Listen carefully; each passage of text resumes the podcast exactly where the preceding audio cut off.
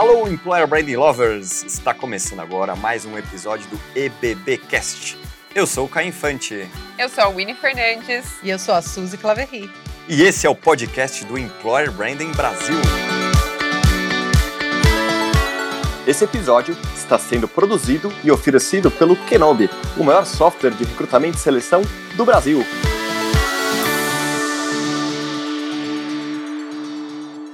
E hoje recebemos aqui a Daniele Arraes, vice-presidente de recursos humanos para a América do Sul da Puratos. Dani, tudo bem? Seja bem-vinda.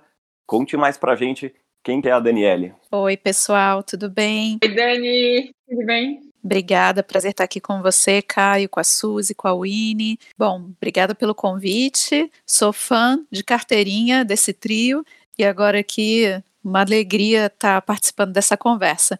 Bom, eu sou a Dani, como todo mundo me conhece, profissional de RH, estou há 20 anos aí atuando com muita paixão, com muita alegria nessa área. Realmente eu amo o que eu faço. Tive a oportunidade de trabalhar em algumas empresas. Iniciei minha trajetória como psicóloga, né? Então, na verdade, assim, atuei já desde o início com psicologia organizacional. Passei meus primeiros 10 anos de carreira lá no Rio, da onde eu sou natural, e foi na Vale, né, que é uma grande multinacional brasileira na área de mineração, foi onde eu aprendi a ser profissional de RH, tive prazer de trabalhar com pessoas maravilhosas e aprender bastante. Depois de 10 anos lá, me mudei aqui para a Terra da Garoa por um convite de trabalho. Atuei na Philips por três anos como responsável por RH para o Brasil e também para a América Latina.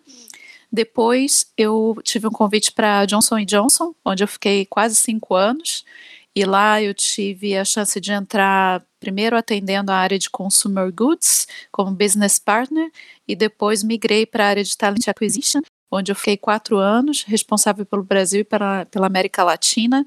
Foi onde realmente eu mergulhei de cabeça no employer branding e encontrei uma nova paixão. Depois desse tempo na Johnson, eu estou há quase três anos na Puratos, que é uma empresa multinacional belga da área de alimentos.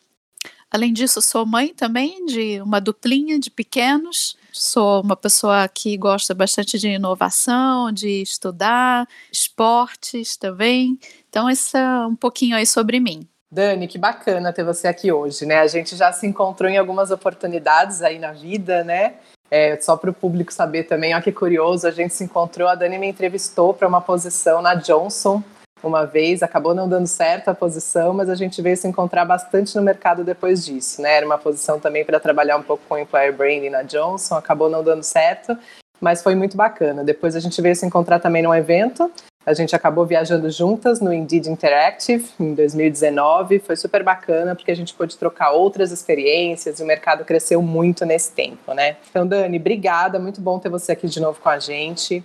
E você tem uma experiência muito variada, né? Ouvindo a tua história, a tua experiência de vida, você tem um olhar bem amplo, né? Com uma experiência em recrutamento, em cultura, em employer branding, employee experience, né? Tudo dentro disso do RH aí, mas que permeia muito, né? O teu olhar para o business, para o negócio. Né? Eu acho que você tem essa conexão muito importante, que é uma das coisas que a gente fala aqui bastante no Employer Branding Brasil, né? Como é que a gente conecta esse assunto de reputação de marca empregadora com o negócio?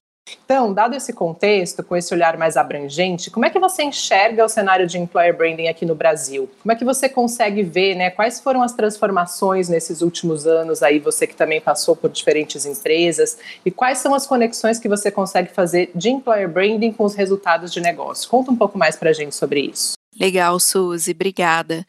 Bom, eu acho que esse assunto ele tem assim um espaço gigantesco nas organizações e ele vem amadurecendo. Da minha experiência pessoal, eu te diria que nos últimos cinco anos foi quando eu realmente tive um encantamento muito grande por essa área e que eu vi essa área evoluir. Uh, em relação a como isso começou, uh, e como eu vejo a evolução, acho que vou fazer um paralelo com a minha própria história com o employer branding. Eu comecei a atuar nesse assunto quando eu estava realmente na Johnson, né? E lá, como responsável pela área de talentos, sourcing, a gente chegou até a ter esse namoro lá, né, Suzy? Uh, eu acho que foi realmente o momento em que eu comecei a entender o poder que employer branding poderia ter. Acredito que, como várias empresas que iniciam nessa seara do employer branding, nessa jornada, você começa impulsionado por alguma necessidade, né? Que ela pode ser uma necessidade que você está antecipando ou a qual você está reagindo. No caso lá da Johnson Johnson, que tem uma marca muito forte, tem um awareness, né, um, um grau de conhecimento muito alto dentre os talentos, nós tínhamos um desafio que, na verdade, era fazer com que as pessoas realmente se interessassem e se aplicassem nas nossas posições. Existe um conceito dentro de employer branding que é o funil, que é muito similar a quando você está introduzindo uma nova marca também, né? Quando a gente faz o paralelo aí com produto, e que começa na conscientização. Então, isso não era um problema, nós tínhamos 99% na época de awareness, né, de conhecimento, porém, quando você ia descendo na pirâmide, né, de consideração, que é o estágio posterior, depois de desejo e finalmente da candidatura em si, nós íamos perdendo força.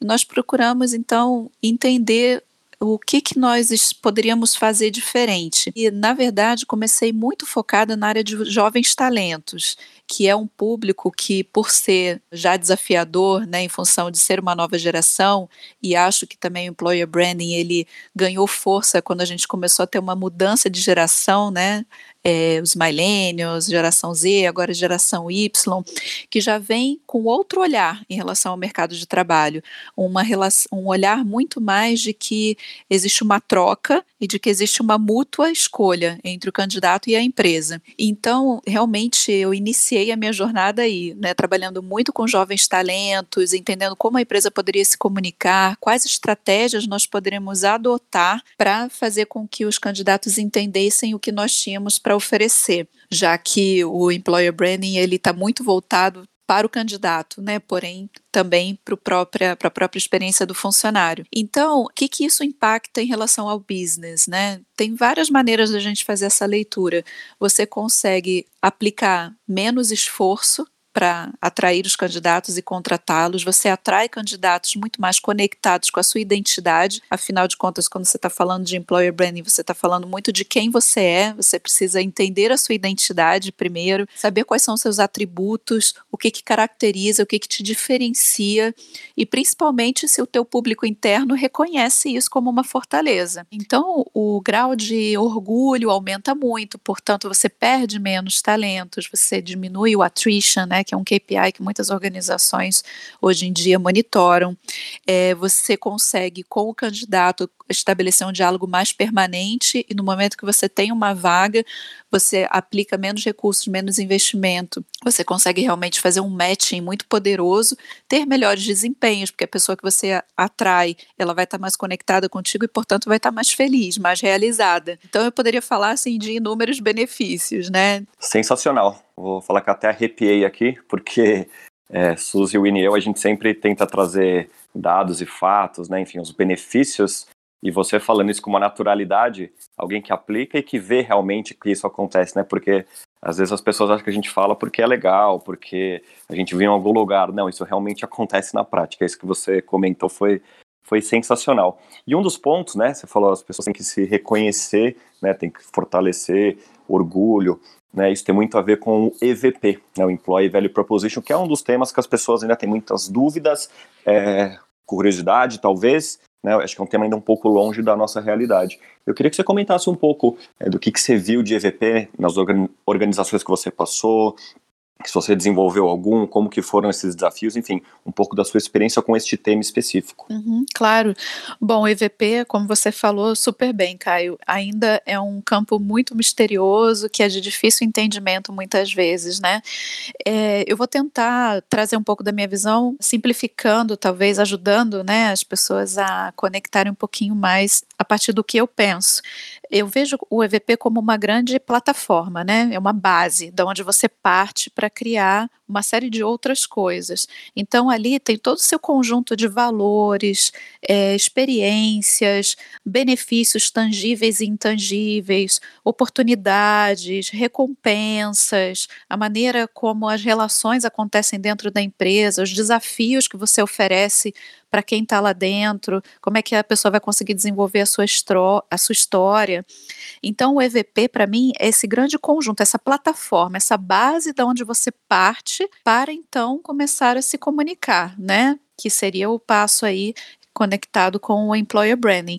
Então, sem um EVP claro, entendendo aquilo que te diferencia, aquilo que é único para você, né? É, e conectado, obviamente, muito com a estratégia, os seus objetivos em RH, os seus objetivos de negócio. Então, esse grande entendimento, esse grande conjunto, essa plataforma é o que realmente dá sustentação a qualquer ação de employer branding. Sem um EVP claro, é impossível fazer bem employer branding. Então, essa é a visão que eu tenho. É como se fosse realmente uma fundação, né? Um prédio. Se você não tem uma base sólida, você não consegue muitas vezes ter uma mensagem consistente. Eu tive a oportunidade de desenvolver um projeto de EVP junto com outras pessoas maravilhosas lá na Johnson, em que a gente partiu realmente de um conjunto de entrevistas, diagnósticos, para entender qual é a percepção que as pessoas de fora têm sobre a Johnson, qual é a percepção interna, o que, que então nos diferencia, quais são os nossos atributos, quais são as nossas práticas, valores, né, tudo aquilo que eu citei, recompensas,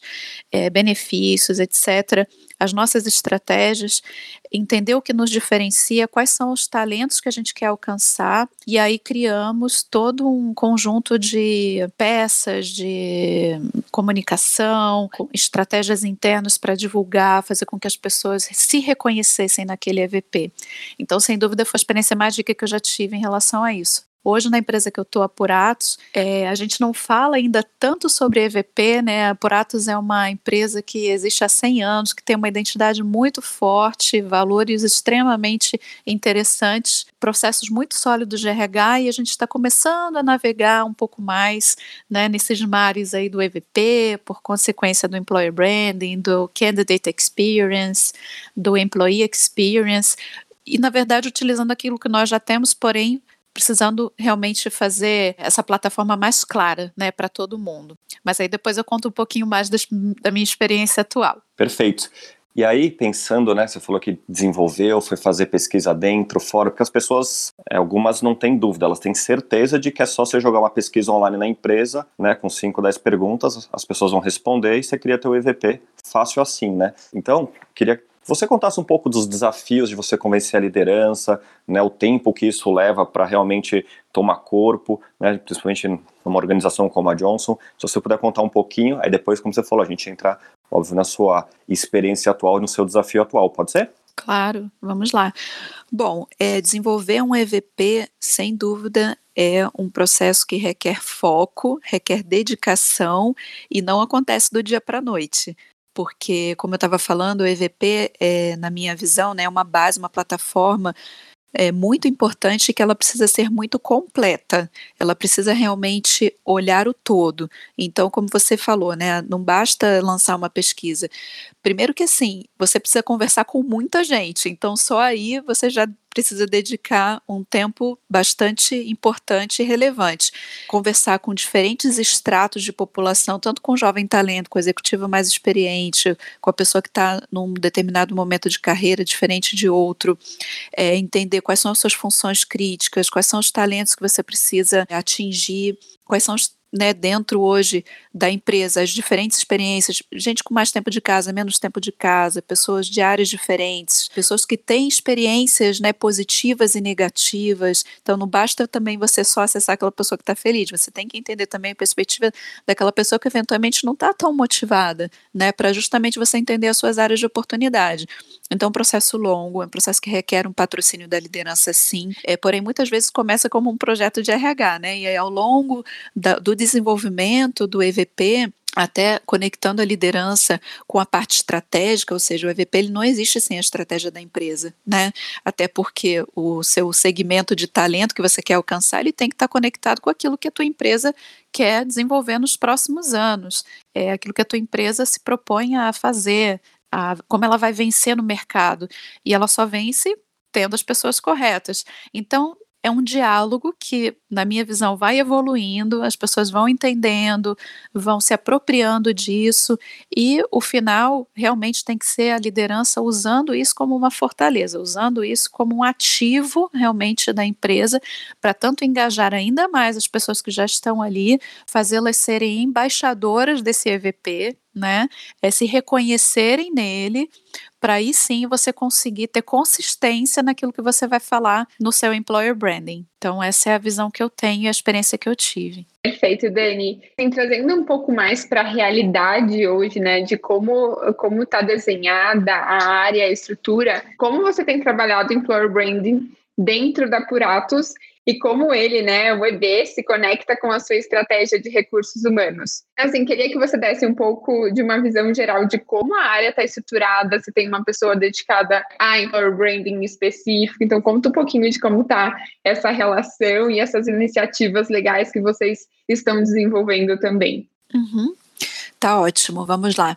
Bom, é, a Puratos é uma empresa de alimentos, porém nós atuamos no segmento que a gente chama de B2B, né? Ou seja, nós não chegamos diretamente ao consumidor. Então, só isso aí já, tra já traz uma dificuldade natural de você ser conhecido.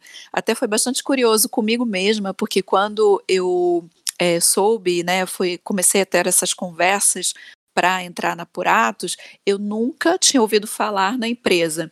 E isso é algo muito comum, né? A gente ainda tem um desafio de awareness bastante grande para quem não é do segmento de alimentos. Especificamente, a gente atua em três áreas que são panificação, confeitaria e chocolate ou seja, tudo de mais delicioso. E quando a gente começa a conversar com os candidatos e falar o que, que a empresa faz, qual é a nossa missão, o que, que nós queremos atingir, é, qual é a, o desafio daquela posição, as pessoas se encantam assim com uma rapidez impressionante. E existe uma paixão incrível dentro da Puratos, pessoas com muito tempo de casa e as pessoas que se agregam né, à, à, nossa jornada como empresa se encantam muito rapidamente. Então eu encontrei uma riqueza assim fenomenal dentro da empresa, porém é uma falta realmente de uma estratégia para a gente comunicar isso de forma mais clara, especificamente é, sobretudo para os talentos que a gente quer atingir. E eu estou nesses últimos três anos aí nessa jornada, né, de ser head de RH aqui para a região, em que a gente teve uma transformação importante, tivemos é, necessidade de contratar bastante gente então eu vivi isso muito na prática, né, no dia a dia. E aí agora, né, quase três anos depois que a gente começou a ter uma estratégia muito mais focada, que eu posso contar um pouquinho mais para vocês, a gente já está colhendo alguns frutos, né? Por exemplo, recentemente eu tive que fazer um processo para uma diretoria de vendas bastante estratégica aqui no Brasil e o parceiro que nos ajudou falou: olha, impressionante, todas as pessoas com as quais nós falamos conheciam Ampuratos e tinha uma imagem muito bacana da empresa, né? E muito conscientes do momento da Purato, sabendo o que está acontecendo, entendendo a transformação, as dificuldades, é, as oportunidades. Então, imaginem, né? Eu fiquei extremamente feliz. Falei, puxa vida, que alegria escutar isso. E muito convencida de que realmente isso faz a diferença, porque o grau de engajamento dos candidatos foi fenomenal. E a gente conseguiu contratar uma pessoa maravilhosa, uma super talento, uma diretora de vendas, né, uma mulher, o que também não é simples, muitas vezes nessa área. Então, o que, que eu venho fazendo durante esse tempo? Primeiro, assim, começando lá do início, né, entendendo, fazendo um diagnóstico. Então, nós conversamos muito com as, com as pessoas, né, que fazem parte hoje do nosso quadro de funcionários, naquilo que eu falei, pessoas com diferentes tempos de casa, pessoas felizes, pessoas que talvez não estejam tão é, realizadas nesse momento, é, pessoas com é, uma idade mais jovem, pessoas com já uma carreira mais desenvolvida, diferentes áreas, é, também entendendo, coletando né, esse, essa percepção do mercado, entendendo os nossos diferenciais, nos nossos atributos, e começamos então a fazer uma estratégia de divulgação, comunicação. Claro, as mídias sociais nesse momento são muito poderosas, sobretudo no, na atualidade, né? A gente sabe o poder das mídias sociais. Nós também nos associamos nessa jornada desde o início a um parceiro, né? Que no nosso caso foi a 99 Jobs, e a gente vem fazendo um trabalho com eles, assim, também consistente, de longo prazo, né, de três anos. O pessoal do Indeed também tem nos ajudado bastante. Então, foram várias parcerias. Eu acho que também para você fazer um bom trabalho de employer branding, você não pode né, também querer fazer de uma maneira é, relaxada. Você precisa se associar a pessoas que entendam disso e que vão te ajudar. Claro que eu tinha experiência, mas eu estou aprendendo muito. Cada dia eu aprendo mais e tenho certeza que tenho ainda muito mais coisas a, a ver, a aprender. Enfim, é uma área que eu acho também que evolui demais, né? Então, há um tempo atrás, há uns cinco anos, eu escutei isso de uma pessoa. Se tem uma área de oportunidade para RH inovar, essa área é employer branding, porque sempre você pode fazer algo novo, né? Você pode trabalhar de uma maneira acho que mais criativa, até porque tem muito disso, né? É uma disciplina que acho que une tecnologia, une marketing, une recursos humanos. Então acho que é uma riqueza assim impressionante. Então a gente vem fazendo essa jornada, acho que a gente já está num segundo estágio, né? Claro, vamos continuar trabalhando em awareness, mas a gente já está num estágio, acho que um pouco mais avançado, e te diria que principalmente conectando muito com a estratégia de comunicação interna. Acho que já falando um pouquinho dos aprendizados, né? Isso é uma coisa que para mim ficou muito evidente. Fazer uma estratégia de employer branding sem ter as pessoas internamente é, se reconhecendo naquilo, se sentindo parte, é, você provavelmente vai patinar um pouquinho, né? Então acho que no início eu não dei tanta atenção a isso e, claro, depois que eu percebi que estava acontecendo isso, que as pessoas estavam se sentindo um pouquinho desconectadas, eu voltei um passo atrás falei, não, vamos lá, vamos começar de novo, vamos fazer com que as pessoas entendam, até porque a empresa não tinha o hábito de fazer employer branding. Então, talvez eu tenha ido rápido demais no início, né? Então, dei uns passinhos para trás e agora vejo que a gente está com muito mais força para seguir adiante com realmente um, um, embaixadorismo, né? Nem sei se existe essa palavra, acho que eu fiz uma tradução meio feia aqui do inglês, mas assim, com essa representatividade, com as pessoas realmente fazendo esse papel e que, nossa, tem muito mais poder, né? Quando você tem os embaixadores internos do que você simplesmente trabalhar com publicidade, digamos assim, né? Perfeito. E Dani, assim, hoje você tem uma pessoa, um time dedicado a employer branding?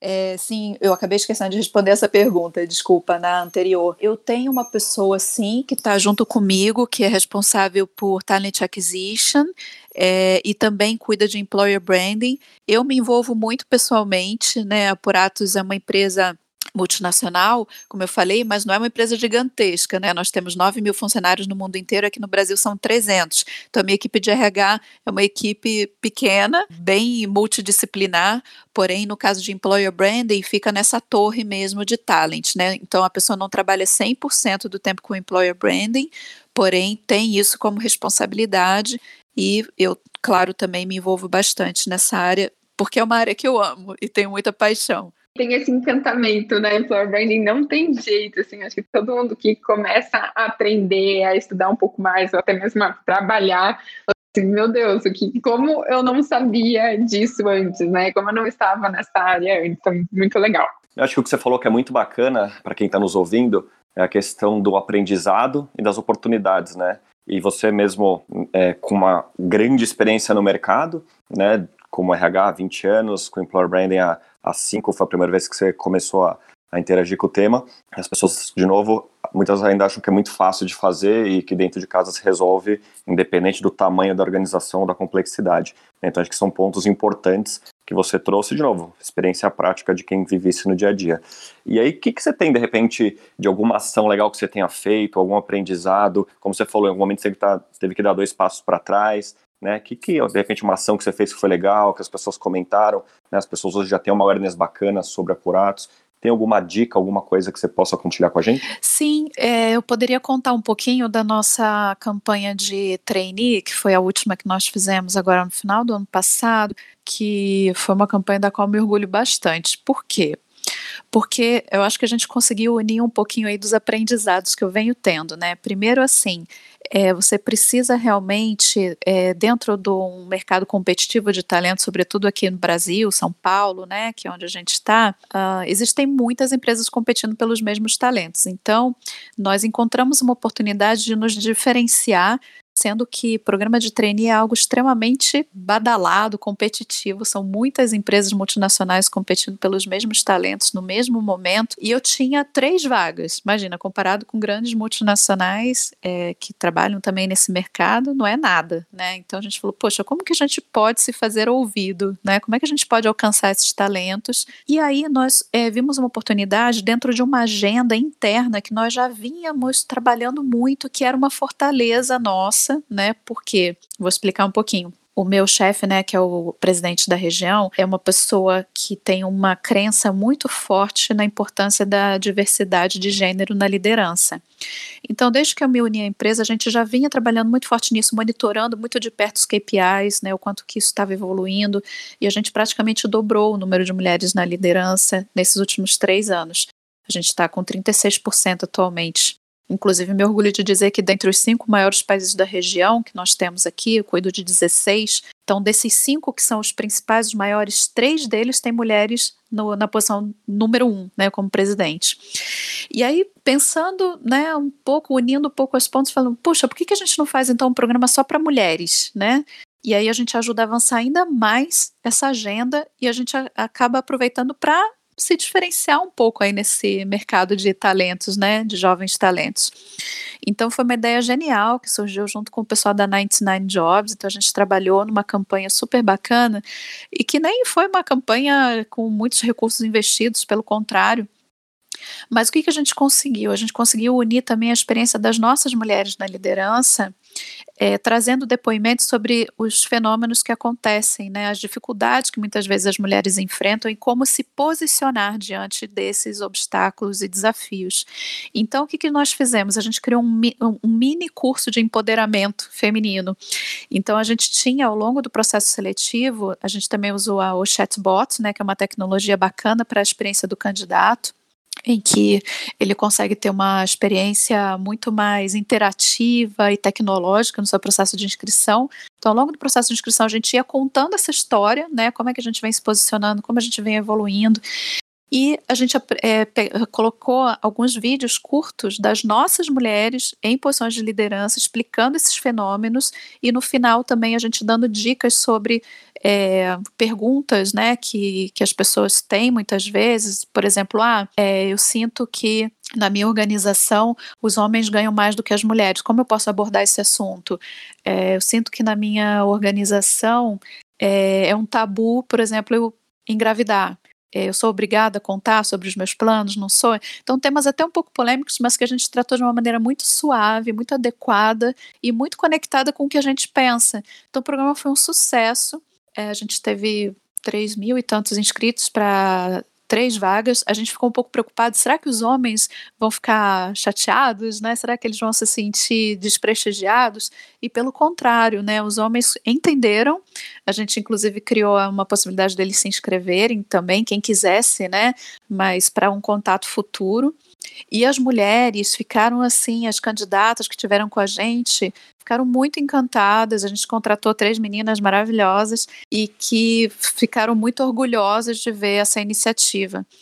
Então, assim, eu gosto de contar esse caso que foi super recente, mas que para mim ele coloca várias coisas juntas, né? O poder de você trazer histórias internas, de você é, conectar o employer branding com uma agenda que você já vem perseguindo, que você tem uma estratégia clara, que faz parte hoje das suas prioridades, trazer a sua identidade, né? Então nós não somos perfeitos, a gente não está no 50-50 ainda, mas a gente está em 36 e a gente quer evoluir. Por isso nós colocamos aí esse objetivo e nos posicionamos né, de uma maneira cuidadosa, adequada e clara sobre o que, que a gente queria atingir com esse programa.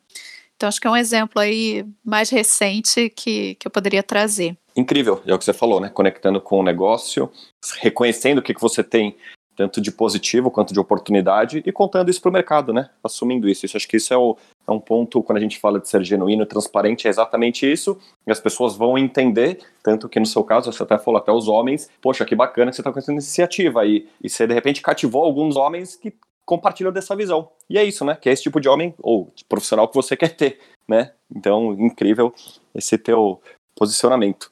Dani, super legal essa sua experiência. Eu acho que a gente tem uma coisa bem interessante para mostrar aqui com a, com a tua fala, né? Eu acho que é, é, importante as pessoas enxergarem que employer branding não necessariamente precisa só fazer ser feito, né, para empresas de B2C. Eu acho que você traz uma experiência muito rica do EB sendo feito também para empresas B2B, né? E também em dimensões diferentes, com proporções diferentes, né? Ou seja, employer branding serve para todo mundo, que acho que é uma das coisas que a gente sempre tenta desmistificar aí no mercado, né? Employer branding serve para empresas pequenas, médias, grandes, né? Todo mundo que tem dificuldades ali na atração e retenção de talentos, o employer branding é uma estratégia que deve estar linkada com o negócio para ajudar nesse setor, né? Independente de ser B2B ou de ser B2C. Acho que esse é um ponto bem legal aí da tua fala. Bom, vamos aqui então focar um pouco em quais são as principais dicas, né, que você encontra aí para quem ou que você daria, né, para quem gostaria de começar na área ou para as empresas que querem fazer, começar um pouco a trabalhar a estratégia de employer branding, né, Desse, dentro da tua experiência, o que, que você consegue trazer de dicas aí que podem ajudar esse, esses perfis, né, esses profissionais que querem entrar na área e também as empresas que querem implementar uma estratégia de employer branding. Conta para gente. Legal, Suzy. Bom, é, acho que hoje em dia tem mais materiais disponíveis do que nós tínhamos no passado, né? Embora acho que ainda pode vir muita produção nessa área. A primeira dica que eu vou dar, obviamente, é seguir o Employer Branding Brasil, né? Que eu acho que tem feito um trabalho maravilhoso. E, gente, eu juro que eles não me pediram para fazer propaganda, tá? Tô verdade. fazendo porque eu acredito e amo de verdade. Ah. Obrigada, Dani. É a mais pura verdade. Mas eu acompanho porque realmente o conteúdo é muito rico, é, tem muitas dicas. Eu adoro quando vocês fazem também a história dos mitos, né? O que não é employer branding, porque é muito fácil, né? As pessoas se iludirem e acharem que fazer um post bonitinho é employer branding. A gente sabe que vai muito além disso. E sabe que essa série nossa, ela é super polêmica, né? Tem pessoas que gostam muito, assim como você, e outras tipo, não, mas vocês têm que falar o que é employer branding. Mas quando a gente fala o que não é, a gente também explica o que é, né? Então não tem receita de bolo, é, não é copiar e colar uma coisa legal que você viu numa outra empresa que não necessariamente vai funcionar na sua. É, então isso é muito curioso, né? Até para nós a gente ficou pensando bastante, será que a gente continua com essa série mesmo? Enfim, mas no final a gente decidiu que sim, acho que vale é, essa provocação no mercado também. Que bom, fico feliz que vocês decidiram manter porque eu amo. Até porque, né, às vezes para você aprender alguma coisa você precisa desaprender. Então acho que indo na lógica aí da, do lifelong learning, né, de você estar tá sempre disposto a desaprender também algumas coisas que você acredita, eu acho que é muito poderoso e um olhar diferente também, né? Só complementar esse ponto, Dani, do, do que não é employer brand, as pessoas acho que elas querem se encaixar achar assim, mas eu também faço employer branding. E a gente fala, não, mas você não está fazendo employer branding. Por isso que a gente tem algumas pessoas que não gostam tanto, né? Então, né, é, a gente não vai passar a mão na cabeça das pessoas, né? A gente brinca isso internamente, falando assim, ah, não, mas ah, peraí, é, realmente isso é um post bonitinho. Pode até ser, mas como a Winnie falou, a gente sempre explica o que não é e até fala, olha, encaixa com a sua estratégia, conta uma história maior, como alguma das suas falas aqui, por exemplo, né? Aí sim faz parte um post na rede social junto com outras estratégias, né? Então é muito muito engraçado isso que acho que as pessoas elas se frustram um pouco achando que estão fazendo employer brand e a gente vai lá como bons especialistas do assunto fala assim, não, mas isso não é employer brand, né? Então tem um pouco de polêmica nisso, mas como você falou, a gente quer realmente que as pessoas façam a coisa certa, né? Da, da maneira certa. É isso aí, muito bom. É, acho que como essa área é uma área bastante nova, né, dentro de RH, é difícil indicar literatura, né? Acho que existe pouca coisa. Uh, eu, particularmente, o único livro que eu tenho é do Richard Mosley, né, que publicou, uh, acho que dois livros, né, se não me engano, tem um deles.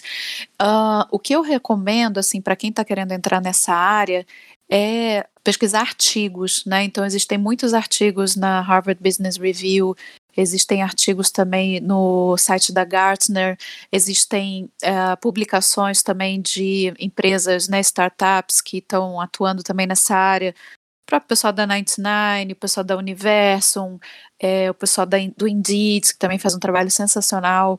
Então, uh, eu recomendaria olhar mais as empresas que estão realmente né, é, pesquisando seriamente sobre esse assunto. Existem cases né, também muito legais. Uh, tem o curso, né, de vocês também, que eu ainda não fiz, mas eu tenho certeza que deve ser maravilhoso, pelo que eu acompanho. Então, assim, eu recomendo que realmente quem quer entrar e as empresas, por consequência, né, que pesquisem, que dediquem um tempo realmente para entender o que é, o que não é e Uh, fazer o passo a passo, né? Não adianta ter pressa. Então, assim, você nunca fez employer branding na vida e você quer começar do dia para a noite provavelmente a sua eficiência vai ser baixa, né? O seu impacto também não vai vir. E é um trabalho, pela minha experiência pessoal, pelo menos, de longo prazo. Então, não adianta você achar que você vai fazer um post bombástico que você vai atrair todos os candidatos, né? Até porque employer branding não é só postar nas mídias sociais, né? Pelo contrário, tem que ter aquilo ali, acho que é o, a ponta do iceberg. Então eu recomendo ter paciência, ter dedicação, ter persistência, é, envolver as diferentes partes interessadas, né? Que são os famosos stakeholders. Não adianta você também querer fazer sozinho, porque é uma área que tem muita relação com diversas outras disciplinas. Acho que a parceria com marketing ela costuma ser muito poderosa também. É, eu tenho procurado, né, pessoalmente na Puratos fazer muito isso. Como é que a gente pode se ajudar mutuamente? Quais são né, os eventos também que você pode participar? Entender um pouquinho sobre isso tudo, as tuas necessidades, as tuas dores, é, quais são hoje as suas dificuldades, quais são os talentos que você precisa para construir o teu hoje e o teu amanhã, e começar a estabelecer esse diálogo né, a partir da sua estratégia. Então, você sabe a sua estratégia de RH, sabe a sua estratégia de talentos, a sua estratégia de negócio, pega isso tudo aí, todos esses pilares, define a sua, o seu posicionamento, sua estratégia de employer branding, e aí vai fazendo esse caminho, porque realmente é um caminho. E, na minha opinião, um caminho que é permanente. Ele não tem fim. Ele tem início, né? Acho que ele tem a evolução, mas ele tende a não ter fim, na minha visão, porque é algo que vai evoluindo, que vai acompanhando a trajetória da sua empresa nos diferentes momentos, nas diferentes necessidades que você vai tendo. Como diz Caio Infante, é, Employer não é projeto, né? Tem começo, meio e nesse caso não tem fim mesmo. E acho que mais uma dica que eu complementaria que você falou e eu achei que é, foi muito importante é o poder dos embaixadores, né? Então, descobrir quem são essas pessoas que já são embaixadores da tua, da tua marca, da tua empresa e como você pode dar ainda mais voz né, para essas pessoas. Não seria necessariamente uma forma de, de buscar conhecimento, mas de, de entender é, quem é a sua empresa, quem são as pessoas que influenciam de certa forma e que tem como referência que você pode aproveitar isso ainda melhor, né? Sem dúvida, eu acho que o poder dos embaixadores internos ele é fenomenal, porque ele realmente tem muito mais credibilidade. É alguém que está ali dentro, vivenciando o seu EVP, né, que está sendo alvo ali de todas as experiências que você está proporcionando para ele como funcionário. E a gente sabe que hoje em dia, né, as pessoas pesquisam em Glassdoor, em Love Mondays, muitos candidatos fazem essa pesquisa para entender como que é a experiência do seu funcionário, para então entender se vale a pena se aplicar para aquela empresa ou continuar um processo seletivo naquela empresa, né? Então a intersecção aí entre o employee experience e o candidate experience ela é muito importante e muito poderosa. Então os embaixadores realmente são uma arma que você pode ter, né, tanto para denegrir sua, o seu employer branding se você não estiver fazendo né, a coisa correta, como para potencializar muito. Inclusive, eu estava lendo outro dia né, um artigo que fala um pouco sobre isso.